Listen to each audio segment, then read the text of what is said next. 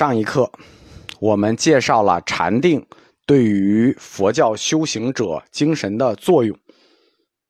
对于佛教徒来说，禅定是一种极其重要的心理和精神训练。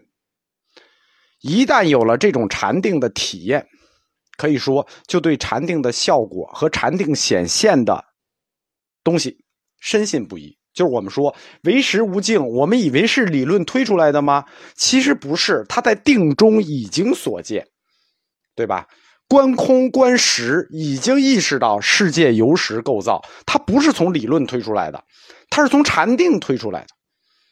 所以佛教徒一旦有了自己的禅定体验，见到禅定的效果，可以说你在说什么都没用，他对自己的直接体验是深信不疑的。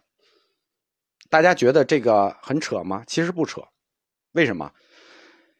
如果你没有被催眠过，你就觉得哎呀，催眠胡扯，什么催完眠我就变成一棵树，太胡扯了。但是，所有有过被催眠经历的人，对被催眠这件事情都是深信不疑的，对吧？你没有被催眠过，你就觉得哎呀，催眠完了这骗人的。但是你要被催眠过，你放心，你肯定相信，你确实被催眠了。我们说过，禅定和催眠，他们在性质上是一致的。你一旦进入过禅定，你对空，因为识变处，你依四色观四大，依四大观空，那诸法性空，不用来回来去的给你讲《金刚经》，啊，还要讲一切有为法，你不用不用讲，你已经直接看到了世界是空，空遍及世界，对吧？你不用通过理论去推导世界是空，所以说真正的修行者，他不是通过理论，哎呀，学完《金刚经》啊，意识到终于诸法性空了，没有的事儿，他是直接通过禅定看到这个世界是空了。那唯识学，呃，通过一大一大路子的学说推到，呃，三性唯识，然后唯识无境，不是，他是观完空，直接通过空观到了实，实遍及一切世界，知道世界由实所造。有过被催眠经历的，就深信催眠；有过禅定经历的，就深信禅定的效果或禅定中所见，或说禅定体验。当然了，这个催眠，他不是说催谁都能眠啊，催眠也有失败的，就是有人他就不会被催眠，就是催眠不对所有人有效。禅定也一样，禅定也不是对所有人都有效。第一，你不一定就能到那个地步。对吧？说实话，你都不要说你依四色观四大，依四色观四大你都过不去，你还依四大观空，依四大观空你都不得了。可以说一百多年可能都没有这么一个人，对吧？依四大观空，然后依空观实，那都得是世亲无助唐僧这样的高僧才能观出来，他们才能这个这个写出来这套论。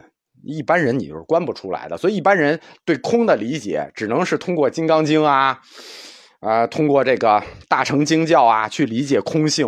空性不用那么理解，空性可以直接观出来。当年的祖师是观出来之后才写的，而不是写完了之后观出来的。禅定中的禅定体验，它就直接影响到了修行者的哲学认识，由此。就是我们说四大观空，他就把世俗中的一切都视为空幻了，然后观空再观实，通过空再观实，观完空再观实，实遍及世界之后，他就知道世界的所有的究极原因是实的作用。那佛教的义理是不是就顺理成章了？四色变四大，四色呃四大变空，空变实，这就是禅定。通过禅定形成的佛教思维经验，进而推导出来对佛教世界的认识，或者说佛教对这个世界的认识观。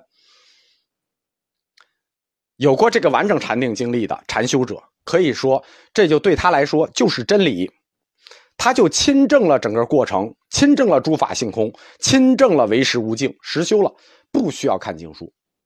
这种对世界的认识观一旦形成。不可能改变，因为你亲身经历了，你记就不可能改变。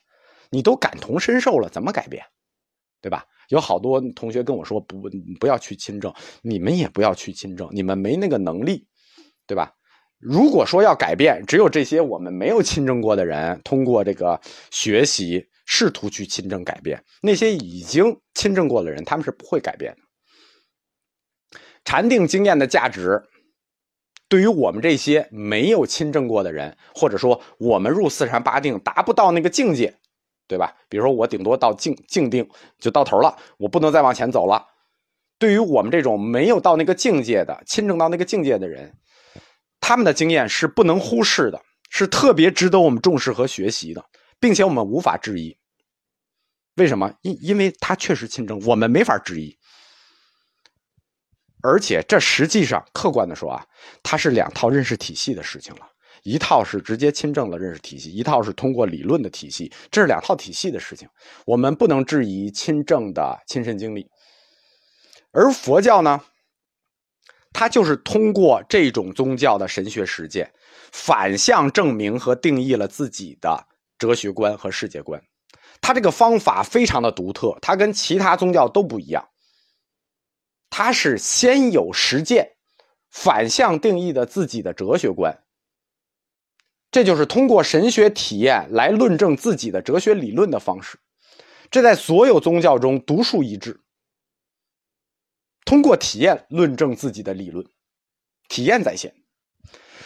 佛教神学和哲学的交界地带一直非常模糊。我们说宗教四框架，这个哲学和神学一直很难分开，原因就出在禅定这里。因为我们没有亲证过，我们只是听的描述。我的课这堂课一直是佛教哲学课，从理论上啊，我们第九十二课就说过。什么时候哲学进入的神学呢？是从夜生世界这个概念走向的神学。五蕴十二因缘原生法，这是什么？这是原始佛教的哲学部分。五蕴十二因缘原生法，这都是哲学逻辑，回答哲学问题。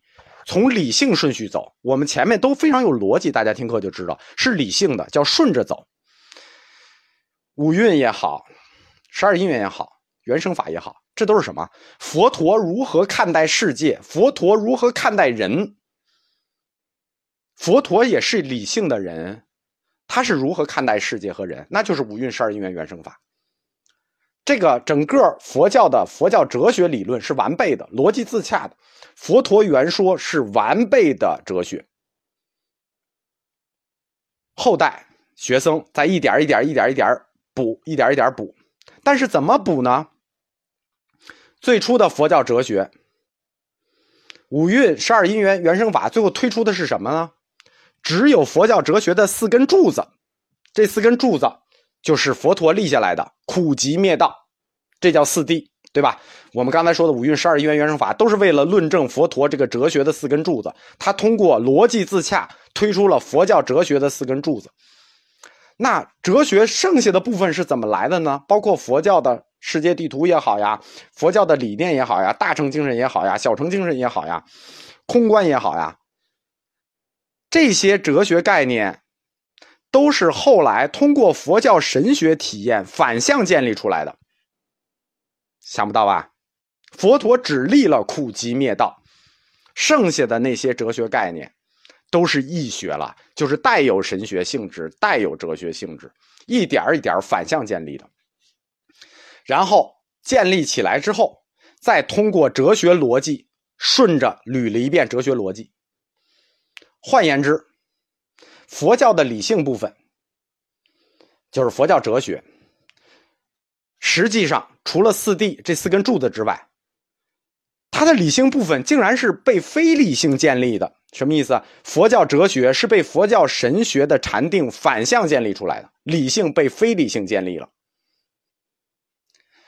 其实，根据康德哲学的四大二律背反呢，想用非理性证明理性，必然陷入二律背反。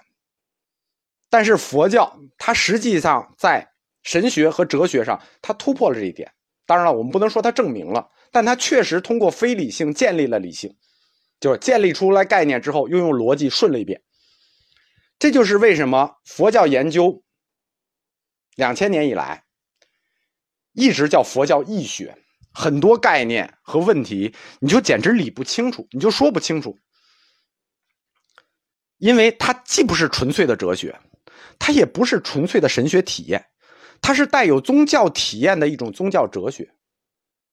之所以出佛教义学这么难，它最初的根源就是这个，就是通过禅定把佛教神学反向建立了佛教哲学。